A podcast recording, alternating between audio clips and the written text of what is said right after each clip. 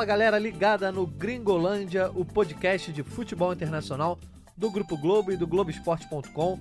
Eu sou o Jorge Natan e lembra ao querido ouvinte que você pode nos escutar no Spotify, no Castbox, no iTunes, Google Podcasts ou no seu agregador favorito, além, é claro, da página especial de podcast do Globoesporte.com, que tem uma série de outros podcasts lá muito interessantes para você ouvir.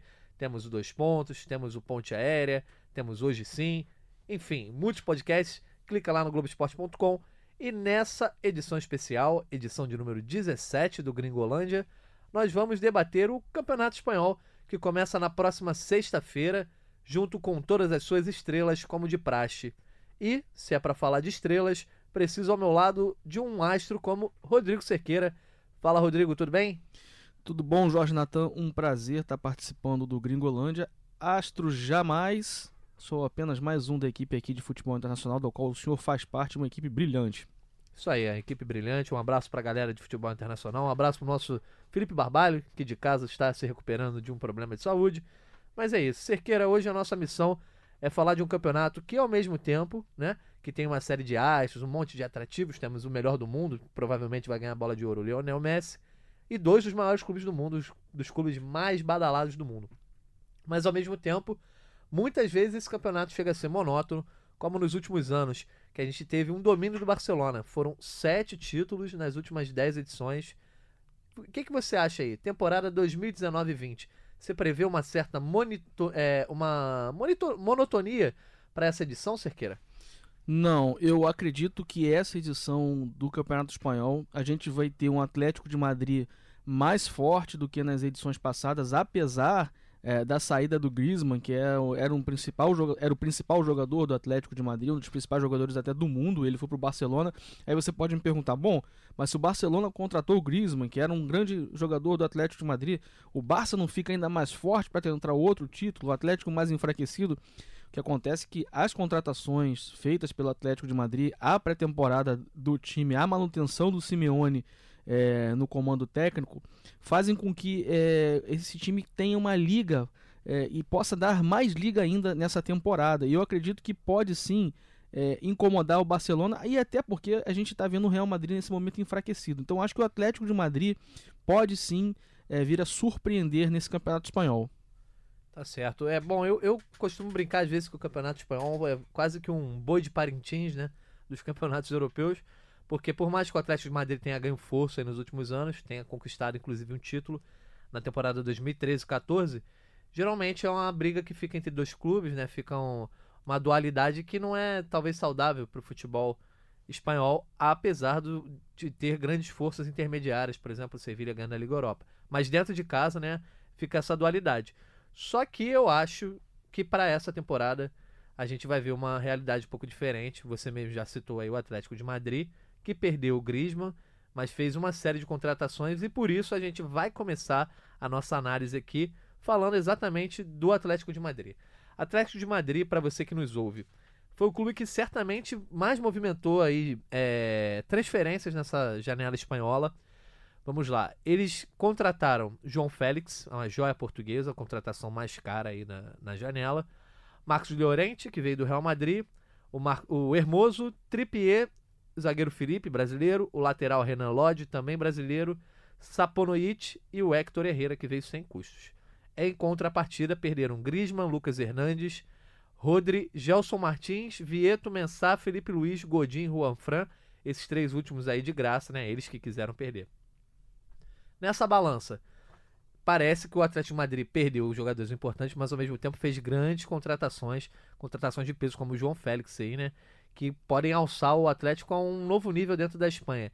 Você acha que o sonho do Atlético de Madrid de conquistar o Campeonato Espanhol é palpável e muito mais palpável do que nos últimos anos? Eu não diria que é muito mais palpável, eu diria que é bem palpável. Por quê? De todos esses jogadores que você citou é, que deixaram o clube, muitos deles já estavam até desgastados no sentido de tempo de clube. É, jogadores que passaram pela grande fase recente do Atlético de Madrid, mas que também estavam acostumados a bater na trave. É, aqui a gente brinca muito com o Flamengo, aquela famosa frase do cheirinho. O Atlético de Madrid viveu isso nos últimos anos. Sim. E principalmente na Champions League contra o Real Madrid, chegou duas vezes, não ganhou. Ah, no Campeonato Espanhol também, em determinados anos, parecia que ia conseguir é, tirar a hegemonia do Barcelona ou em determinado momento superar o Real Madrid e também ficava no quase. Então, é, essa, essas mudanças eram necessárias. Alguns jogadores, como o Felipe Luiz, o Godin e o Juan Fran, com muito tempo de clube e com uma idade já também avançada para uma temporada em alto nível na Europa, tanto que mudaram de clube. O Felipe Luiz e o Juan Fran vieram para o futebol brasileiro, o Godin acabou indo para a Internacional. E, e, de todos esses reforços que chegaram, é, a maioria chega para jogar para jogar e tem correspondido na pré-temporada. Como é o caso do João Félix, é o caso do Renan Lodge, que eu acho que daqui a pouco vai bater seleção brasileira. Tá? Parece que já chegou e já conhecia o clube há muito tempo, vem bem na pré-temporada. E o Llorente, que é um ótimo jogador por meio de campo também é, do Atlético de Madrid. Acredito que esse time do Atlético de Madrid, é claro que é, quando tem muitas mudanças, é um pouquinho difícil para o treinador colocar a sua ideia de jogo em prática. Mas como a pré-temporada europeia é, dá tempo ao treinador, dá oportunidades, ele enfrentou bons times e foi bem, é, ele já começa com uma boa bagagem esse campeonato espanhol. É, a gente vê que o Atlético Madrid justamente tentou rejuvenescer essa equipe, né? Porque se você parar para pensar, você citou as duas últimas, as do, os dois vice-campeonatos do Atlético Madrid na Liga dos Campeões. O primeiro vice-campeonato foi há seis anos, né? Tá, vai completar seis anos aí. E, bem ou mal, essa espinha dorsal não se modificou tanto desde então, né?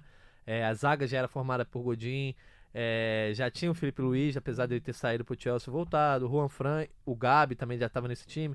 Enfim, muita gente ali em comum. É, e parece que o Simeone viu se esgotar um pouco disso na temporada passada, que o time não teve protagonismo nem no, na Champions, nem no Espanhol e trouxe jogadores, inclusive, que me chama a atenção aqui, Trippier, é um jogador que, que deixou a Premier League, né, para jogar no Atlético de Madrid, principalmente o João Félix, que era cobiçado por todos os gigantes europeus, um, um, garoto que já vem chamando muita atenção.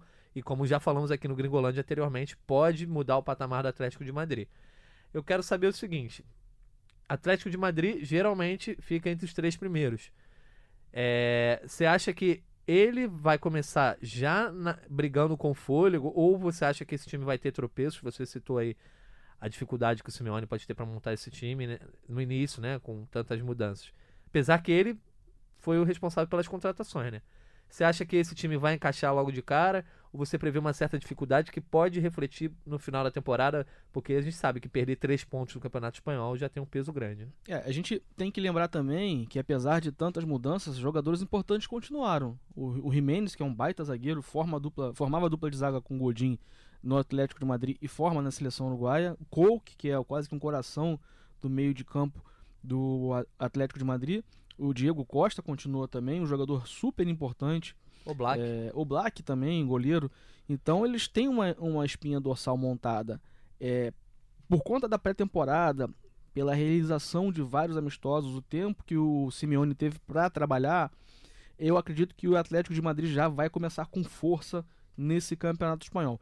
O que talvez é, atrapalhe o Simeone é se ele precisar rodar o elenco sem ter testado tantas peças assim ou com tantas peças novas, né? Seria até melhor é, uma análise nesse sentido, porque talvez o time titular ele já tenha definido na cabeça dele, até pelos testes que ele fez, mas a gente sabe que é temporada desgastante. É, tem competições europeias, tem a Liga dos Campeões, o, o Atlético de Madrid vai jogar o Campeonato Espanhol para ganhar provavelmente, tem a Copa do Rei que também é, é, é uma chance de título real para eles, então eu acredito que talvez na hora de rodar o elenco o, o Simeone possa encontrar alguma dificuldade. E é bom lembrar que também é, pode ser anunciado a qualquer momento o Rodrigo, o atacante. Sim, pode já ser anunciado. bem avançado. Exatamente. Você pode estar ouvindo, inclusive pode ter anunciado já, né? Exatamente. É, é, faltava pouco para o Atlético de, de Madrid anunciar.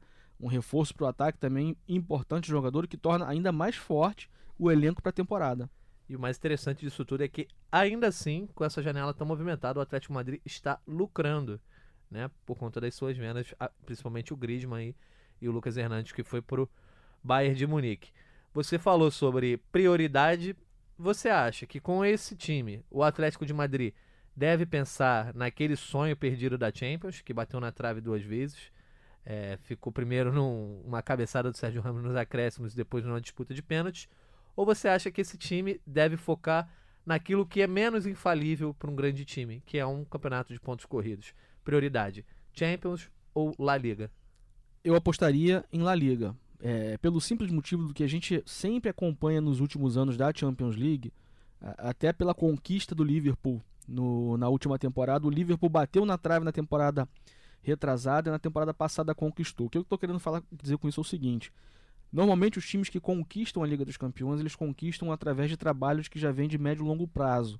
É evidente que a equipe pode encaixar, depois vai para a fase de mata-mata se classificar na fase de grupos e aí é, joga por uma bola, um jogo que conseguiu fazer um gol fora de casa, todas essa, essas nuances de um torneio mata-mata. Mas é, a gente tem que lembrar que na esfera internacional, na esfera europeia, a probabilidade de enfrentar times muito bons superiores né, em fases avançadas da Liga dos Campeões é muito grande. É, não acredito que seja o momento ainda do Atlético de Madrid é, não digo sonhar, porque sonhar não custa nada, mas enfrentar de igual para igual, por exemplo, talvez o Manchester City, é, o próprio Barcelona, dependendo de como o Barcelona chegue na temporada. É, Manchester City do Guardiola vem de uma, de uma temporada absurda na Inglaterra, assim como o Liverpool também, e já começaram bem de novo. Então, a Juventus do Cristiano Ronaldo, Paris Saint-Germain, a gente precisa esperar um pouquinho, mas tem um baita elenco. É, então, são equipes que é, ao longo dos últimos anos se prepararam mais e já tem um elenco mais formado do que esse Atlético em reformulação. Tá certo. Eu também considero que o Atlético de Madrid tem que priorizar o Campeonato Espanhol. Até por, não, não exatamente porque eu acho que talvez ele consiga ali em dois jogos bater de frente com outros times, mas é porque pode falhar, pode tomar dois gols, três gols e acabou.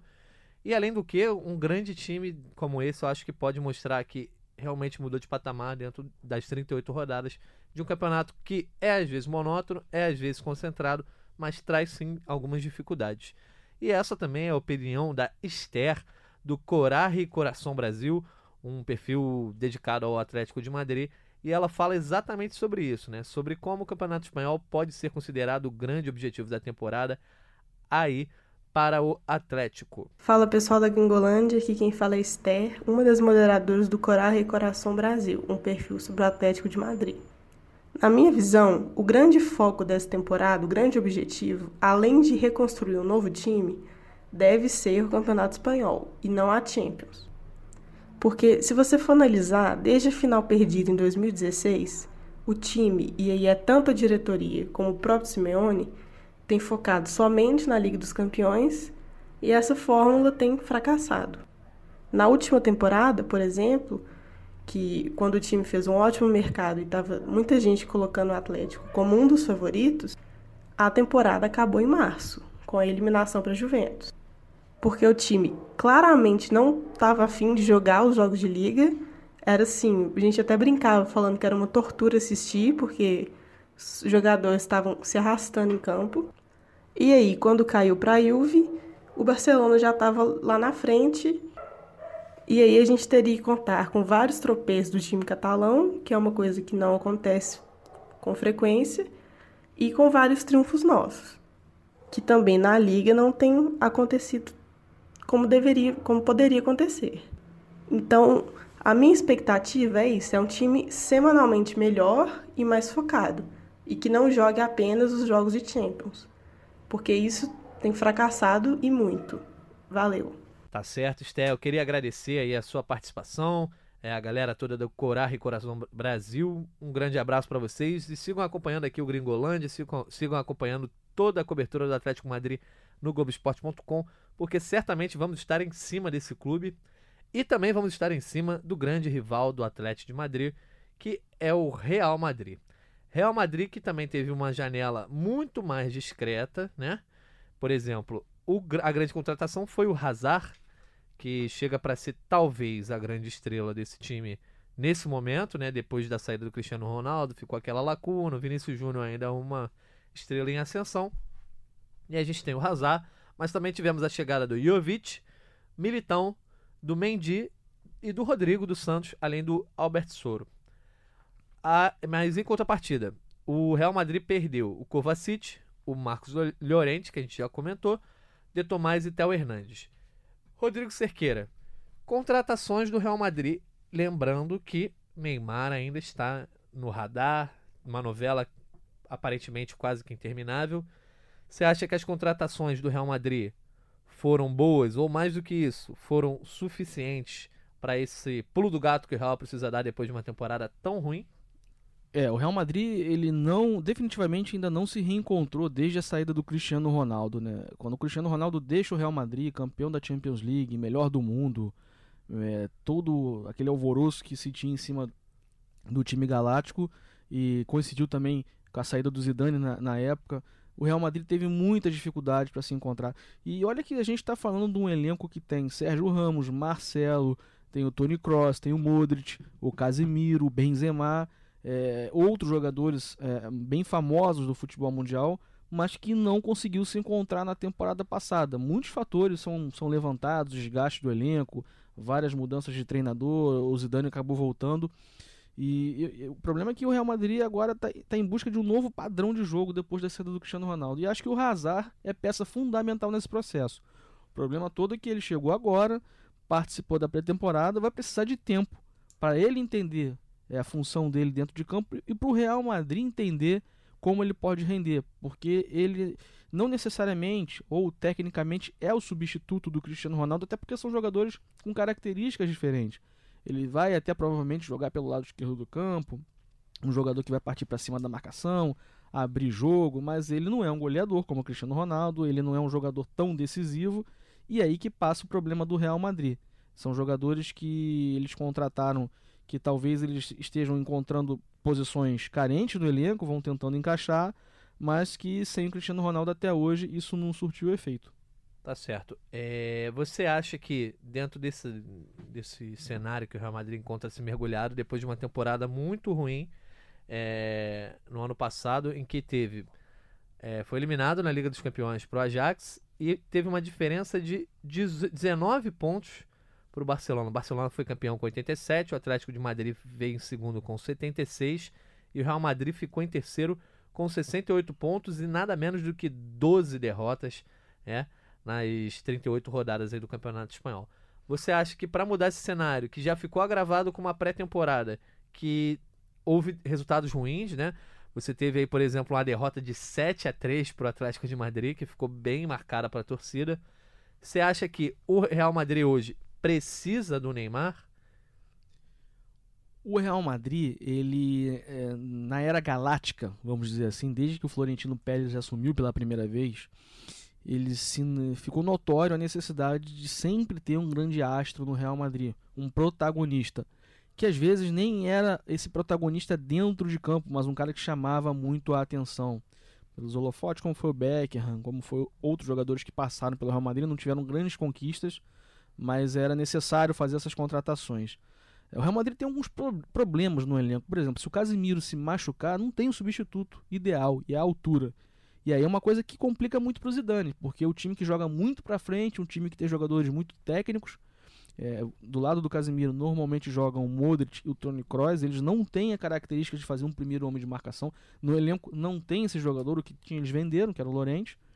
Então você passa por, por algumas é, questões básicas no elenco ali que podem complicar.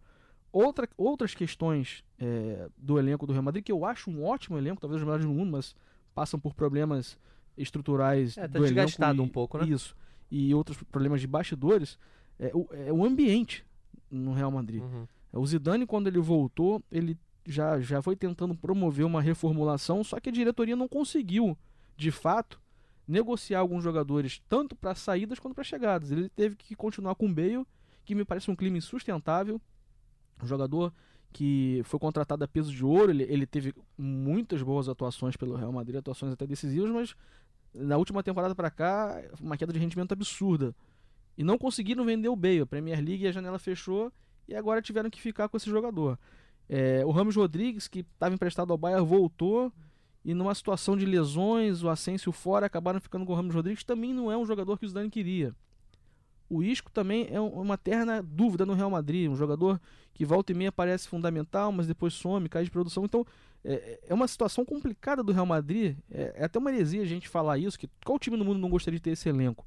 Mas há um desgaste evidente no elenco, há problema de relacionamento e há problemas de substituição de peças em algumas posições.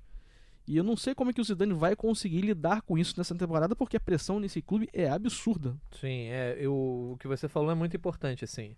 É, o desgaste do elenco é uma peça fundamental. Óbvio que o Bale é um ótimo jogador, o Rames é um ótimo jogador, o próprio Isco é um ótimo jogador, o próprio Modric são, são todos ótimos jogadores. Só que acabaram ficando desgastados por um clube que, obviamente, ganhou muito, ganhou demais, né? Ganhou aí é, quatro Ligas dos Campeões em cinco anos, e três, sendo três delas seguidas, e teve uma temporada muito abaixo da expectativa. Isso faz com que a torcida, que precisa de uma migalha para explodir, quando vem o pão inteiro, ela fica louca.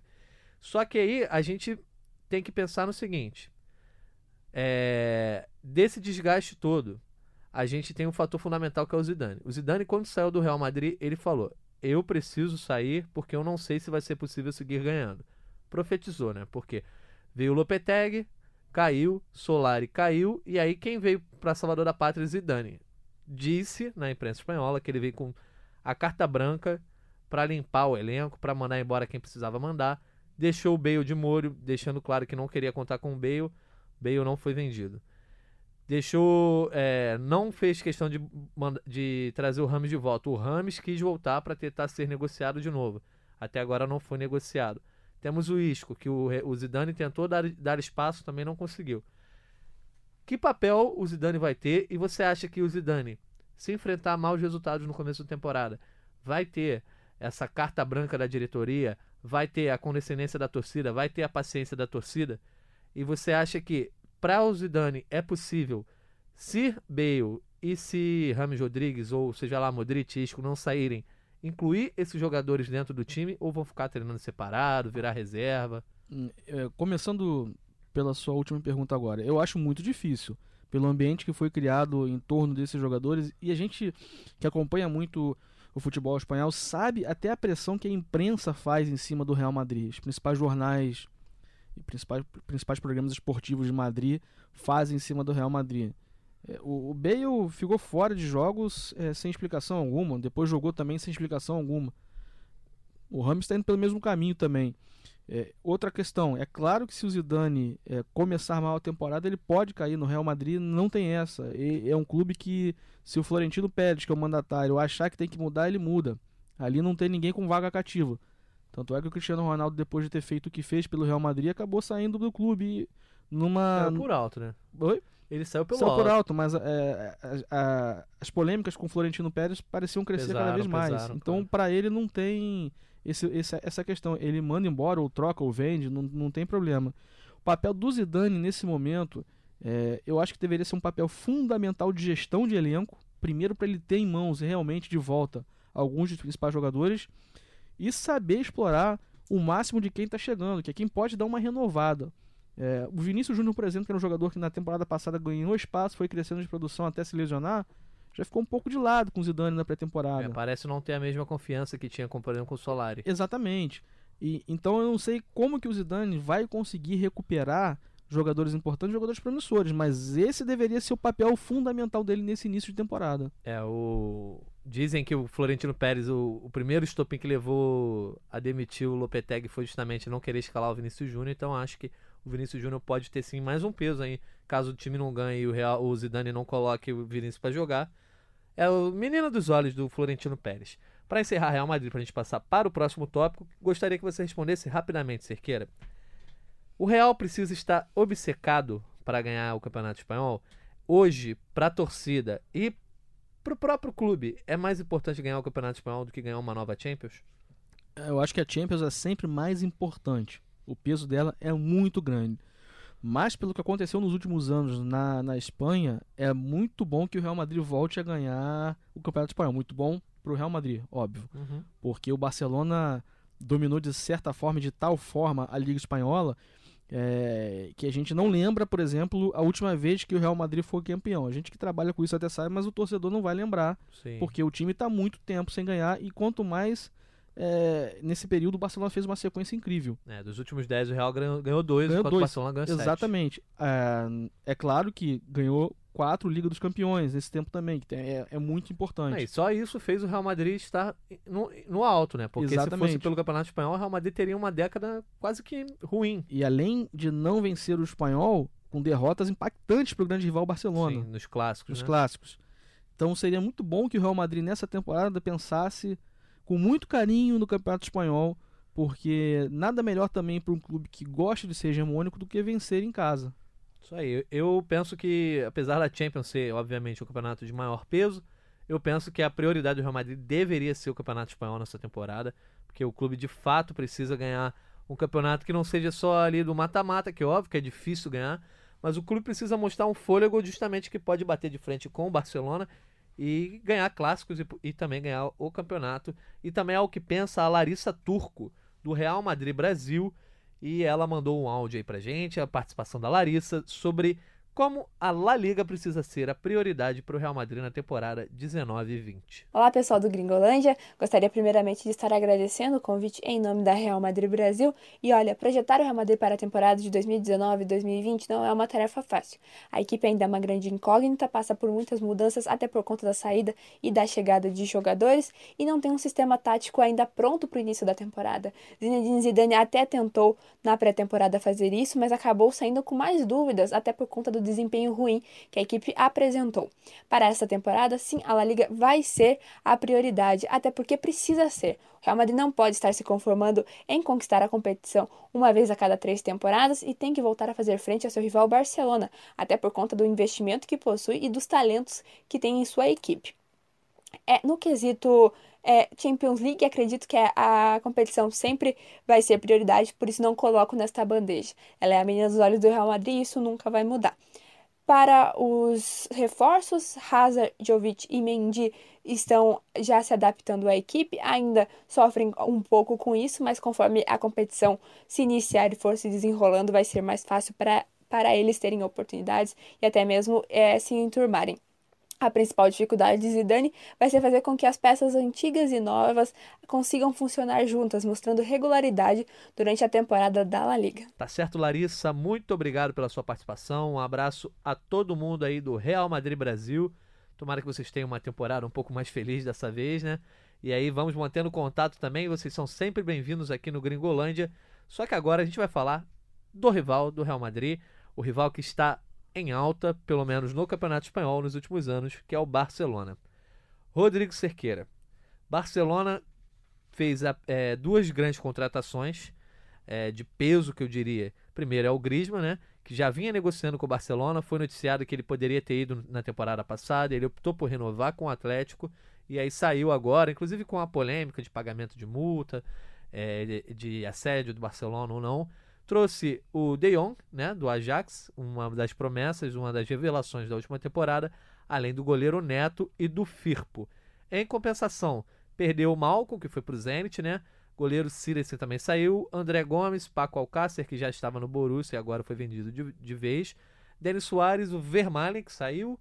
O Douglas também saiu. Murillo e o Boateng, que, que ninguém sabe o que o Boateng foi fazer no Barcelona. Mas é isso uma, uma janela é, com dois bons reforços, né? Também o Neto, um grande reforço. Uma aposta no Firpo. Cerqueira. Barcelona ganhando o Campeonato Espanhol já virou rotina nos últimos anos. Você acha que essas contratações aí podem fazer o, o Barcelona abrir ainda maior frente para os seus rivais? Por exemplo, a chegada do Griezmann cai como uma luva? É, não tenha dúvida, porque de todos esses jogadores que saíram, nenhum deles tinha espaço no Barcelona. O Malcolm chegou a jogar alguns jogos, o Silensen agarrava mais na Copa do Rei, ele saiu tanto, ele saiu porque queria mais minutos em campos e, o Neto foi contratado justamente para ser o reserva do Ter Stegen e todos os outros não, não tiveram vida boa no Barcelona. É, o Griezmann é uma baita contratação, precisa evidentemente é, encaixar o jogo dele com Messi e Soares na frente, vai ser um, um desafio para o Barcelona. Acredito que é o um bom desafio para qualquer treinador. Ernesto Valverde ter um jogador como esse, ter um trio de ataque como esse. Mas de qualquer forma tem que encaixar esses jogadores. É bom lembrar que parte da pré-temporada o Soares e o Messi não fizeram com o Griezmann porque disputaram a Copa América. Chegaram depois, portanto não tiveram tanto tempo assim. Outras contratações, De, De Jong, um baita jogador, uma baita promessa, vai disputar a vaga ali no meio campo, talvez é, com o tempo ganhe a condição titular ao lado do Arthur, enfim. Eu, o Firpo, reserva imediato do Jordi Alba, contratação pontual. O Barcelona precisava no lateral esquerdo reserva. E, e a, é, a, grande questão é a chegada ou não do Neymar, que, que se desenha um retorno ao Barcelona, que aí de fato coloca o Barcelona talvez como, ou mais uma vez, como o melhor time do mundo, porque do meio para frente com todas essas peças. É, eu acredito que todos, todo esse esforço que o Barcelona está fazendo é, no mercado do futebol europeu é justamente para voltar a conquistar a Liga dos Campeões. Porque em casa está tudo dominado nos últimos anos. E o Barcelona perdeu de forma meio traumática as últimas Ligas dos Campeões, com derrotas incríveis, é, acachapantes até, como foi o caso para o Liverpool no passado, na temporada passada. E a Roma então, também. Né? Exatamente. Né? Então acho que nesse momento o foco do Barcelona, apesar da gente estar tá aqui falando mais de campeonato espanhol, é deixar a equipe pronta para ganhar a Liga dos Campeões. Você já deu um spoiler aí da pergunta que eu faria no final, mas eu, eu queria falar sobre o seguinte: você acha que as contratações do Barcelona foram medidas para tentar fazer com que não aconteça o que aconteceu na temporada passada? Digo sobre o seguinte: o Barcelona ganhou o Campeonato Espanhol, ganhou, como já falei, com 19 pontos de vantagem para o seu maior rival, o Real Madrid. Mas a gente teve uma temporada em que o Barcelona sofreu muito em alguns jogos e contou basicamente com o brilho do Messi sozinho. O time do Ernesto Valverde muitas vezes não se mostrou confiante, né? O Messi pegou a bola e decidiu o jogo e por isso, é, talvez ele seja o grande favorito à bola de ouro, mesmo sem ter conquistado a Champions. Você acha que chegada do Griezmann e a possível contratação do Neymar são justamente antídotos para isso, para que o Messi não precise mais ter todo o desgaste e ter toda é, essa brilho solitário que ele teve na temporada passada? Eu tenho certeza, é, o Natan, porque os outros candidatos a protagonistas do Barcelona na temporada passada não funcionaram. O Soares teve problemas de lesões e também não foi a melhor temporada do Soares no Barcelona. Me parece que ele já vem numa linha descendente na carreira, no, no Barcelona também. É um dos melhores atacantes do mundo, mas a idade começa a pesar. Um jogador é, que ele já joga mais perto da área, já não consegue ter mais o mesmo arranque é, nos últimos anos, enfim. E o Felipe Coutinho definitivamente não acertou no Barcelona. O Felipe Coutinho que talvez pudesse ser o sucessor do Neymar, um jogador que foi contratado a peso de ouro por muito dinheiro, fez uma temporada apenas regular, se envolveu em polêmica com a torcida, pode até deixar o Barcelona, pode ser incluído na troca pelo Neymar. Então, é esse peso de, de carregar o time nas costas, ou pelo menos de ser decisivo, sobrou para o Messi. Porque os jogadores de meio de campo, apesar de ser, serem excelentes jogadores, como o Busquets, o Rakitic, o Arthur, até o Vidal, não são jogadores que têm essa característica de decidir, né?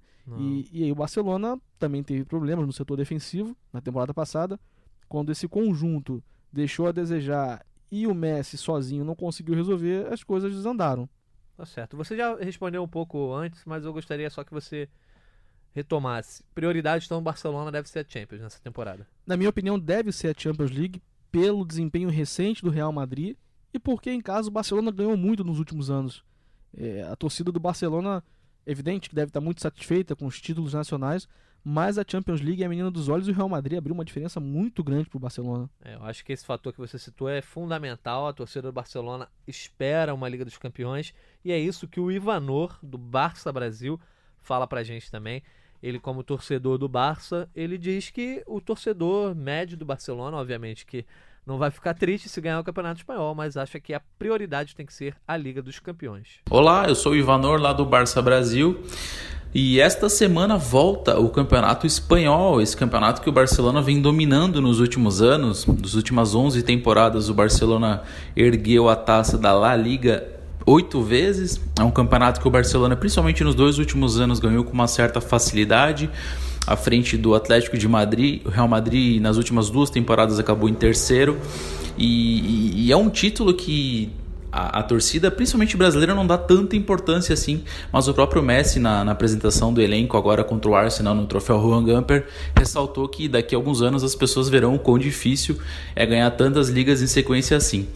Mas é claro, o torcedor do Barcelona quer a Champions, né? Após dois anos e dois vexames no comando do Ernesto Valverde, eu acho que eh, o time precisa dar essa resposta dentro de campo que não vem sendo compatível com as contratações que estão sendo feitas, né? Principalmente agora nessa temporada com a contratação do Griezmann e a possível volta do Neymar, a expectativa para que o time embale de vez na Champions League e consiga conquistar, enfim, é, voltar ao topo da Europa novamente, é, é, é, o que o torcedor do Barcelona tanto quer, tanto almeja nessa temporada, né?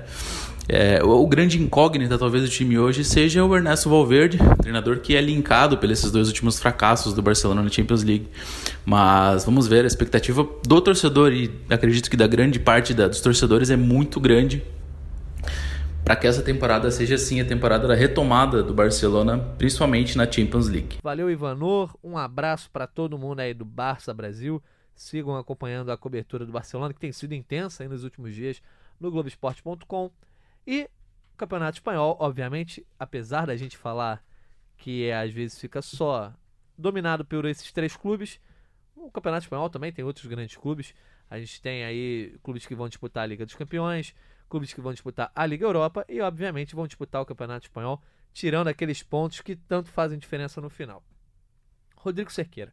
Falando aí dos outros clubes da, da, do Campeonato Espanhol, a gente tem como destaques aí, citando a temporada passada, quem ficou na quarta colocação foi o Valência, que não trouxe tantas contratações, né?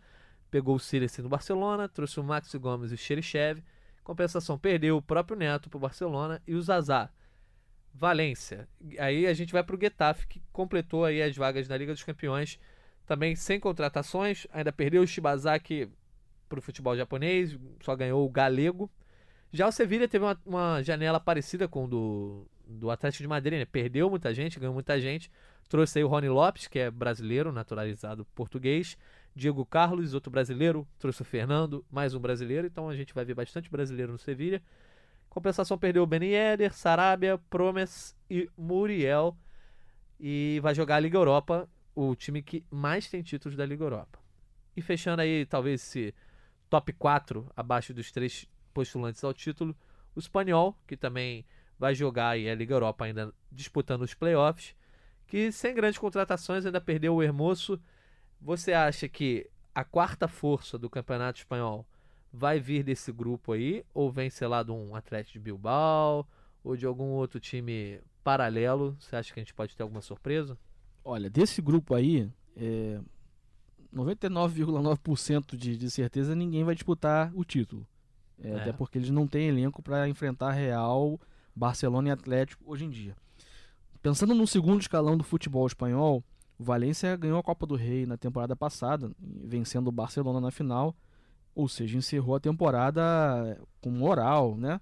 Ganhando o título nacional, um título de segunda importância, mas um título nacional. Porém, o Valência não tem uma capacidade financeira de montar uma equipe que possa é, sonhar com voos maiores do que a Copa do Rei, na minha opinião. O Sevilha em reconstrução é sempre interessante, porque o Sevilha tem um diretor esportivo chamado Monchi, que ele é especialista exatamente nesse tipo de contratação. Ele pega jogadores pouco conhecidos ou jogadores que atuam em equipes menores no futebol sul-americano, no futebol europeu, trabalha muito bem esses jogadores e depois transforma eles em grandes negociações, como foi o caso do Daniel Alves, entre muitos outros. É, não que... teve sucesso no Roma, na Roma, mas exatamente, ele voltou agora para o Sevilha, onde é a casa dele. Talvez uhum. pelo estilo de contratação que, que lhe foi imposto na Itália, enfim, eu não sei. Isso ele deveria falar e eu tenho muita vontade de um dia entrevistá-lo para saber um pouco desse desse e processo. Eu tenho certeza que ele tem vontade de ser entrevistado Será? ele tem um livro. Ele tem um livro que ele conta toda essa história da, da trajetória dele no Sevilha. Mas o Sevilha, o Sevilha, é, o que eu queria dizer é que ele, ele se remonta muito fácil. Ele, ele consegue se transformar e consegue formar equipes para um segundo escalão europeu. Acredito que Sevilha e Valência vão brigar ali entre a, as segundas forças no segundo escalão do futebol espanhol. É, eu concordo, justamente porque assim, o Getafe, por mais que tenha jogado bem na temporada passada, ele perdeu o Shibazaki. E parece que era muito uma coisa de um desempenho pontual. Posso estar errado, mas a gente, Valência e o Sevilla já, já, já estão acostumados a ser for, forças aí secundárias no futebol espanhol. E isso é para mostrar que, obviamente, o futebol espanhol também tem outras atrações. E, por exemplo, entre as atrações do nosso futebol espanhol para a temporada 2019-20, a gente vai ter nada menos que 24 brasileiros, né? Gente tem, óbvio, os caras do Barcelona, do Real Madrid, tem Coutinho, Vinícius Júnior, Arthur, Casimiro, Militão, mas a gente também tem outros caras que às vezes a gente não lembra que, que ainda estão lá. O William José, que está na Real Sociedade, o Gabriel Paulista, está no Valência, o Felipe, que chegou agora no Atlético de Madrid. Enfim, uma, uma série de jogadores, o Arana está no Sevilha. Muitos jogadores que são ex alguma coisa, né? Ex alguma coisa aqui do Brasil. E estão lá no Campeonato Espanhol que promete ter uma grande temporada e por isso a gente recebe agora a participação do Albert Castelló, representante do Campeonato Espanhol no Brasil. Uma honra para nós do Gringolândia tê-lo aqui. Albert, diz aí, o que, que o torcedor brasileiro pode esperar ver nesse Campeonato Espanhol 2019-20? Eu acredito que a, a nova temporada da Liga Santander começa esta sexta-feira, será começará bem bem equilibrada com as equipes bem bem motivadas para ter o melhor desempenho possível. Acredito que Real Madrid, depois da papel da temporada passada, a volta de Zidane e outras contratações como Rodrigo e Hazard, eles enfim, vão querer dar uma atenção especial para a liga essa temporada, sem obviamente deixar de lado Champions League, que é a competição da qual eles têm mais títulos. Barcelona, sem dúvida, brigará por tudo, como também o Atlético de Madrid. Veremos clubes lutando também por principais posições do campeonato, como Valência, Sevilha, que tentará recuperar vaga Champions, mas que não por isso deixará de dar atenção à Europa League, que é o campeonato do qual ele é o máximo campeão, e outros clubes que também continuarão eh, lutando por, tanto por posição da, da Liga como também competições europeias, como temos, por exemplo, o, o Espanhol, que está disputando eh, fases prévias de, de acesso à Europa League. Veremos também a entrada de, de clubes que, que voltaram à primeira divisão, como por exemplo o Mallorca, que há duas temporadas estava na terceira divisão e, e em dois anos voltou para a primeira divisão. Clubes históricos como o Sasuna, como o Granada.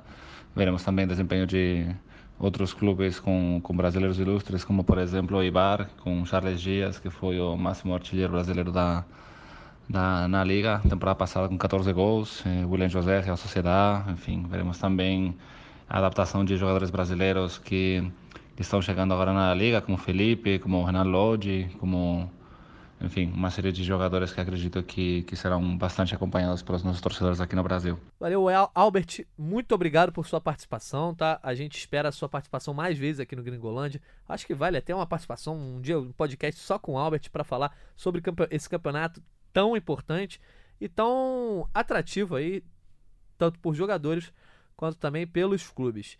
E agora, para encerrar o nosso Gringolândia 17, especial do Campeonato Espanhol, a gente gostaria de falar aqui sobre o nosso querido ouvinte que participou lá da nossa interatividade através do perfil do Twitter do Globoesporte.com.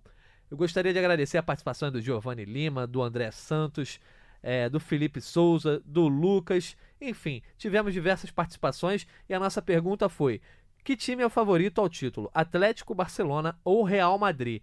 E a gente teve respostas como Barcelona, Atlético de Madrid e não, ninguém falou sobre o Real Madrid, olha aí a surpresa. Só que teve gente que apostou em Atlético Bilbao, como Felipe Souza, e Getafe, como Lucas Thiago.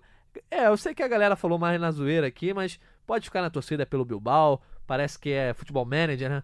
Isso aí, galera. Vocês peguem o time aí no futebol manager, leve para o título, porque eu acho que na vida real vai ficar complicado.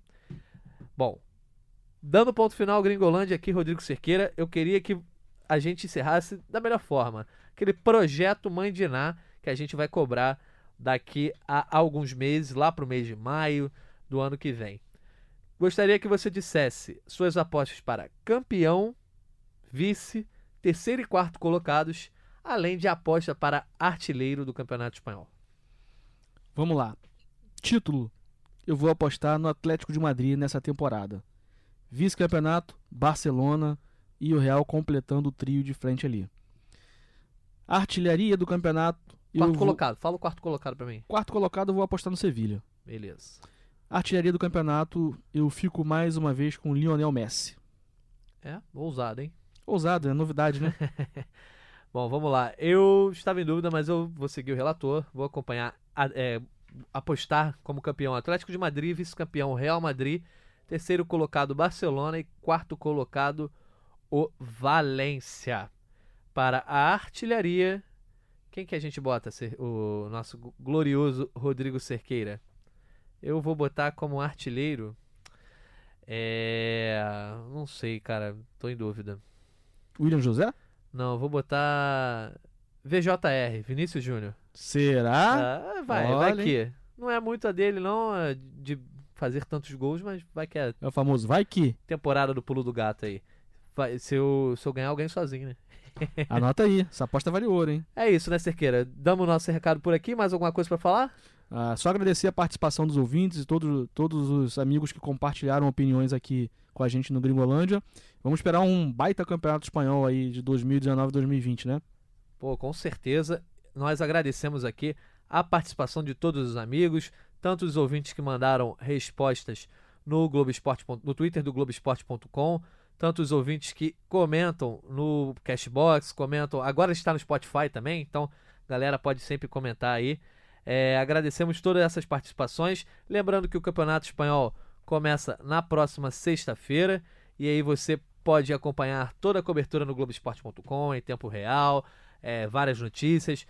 Então acompanhe o Campeonato Espanhol e todos os grandes campeonatos do mundo na editoria de futebol internacional do Globoesporte.com e também aqui no Gringolândia, que encerra essa 17 edição e volta em breve com mais assuntos aí. Mande sua sugestão para o Brasil Mundial FC, arroba Brasil Mundial FC no Twitter, ou nas caixas de comentários, tanto das matérias ou dos agregadores de podcast. Muito obrigado por nos ouvir até agora. Este é o Gringolândia. Até a próxima.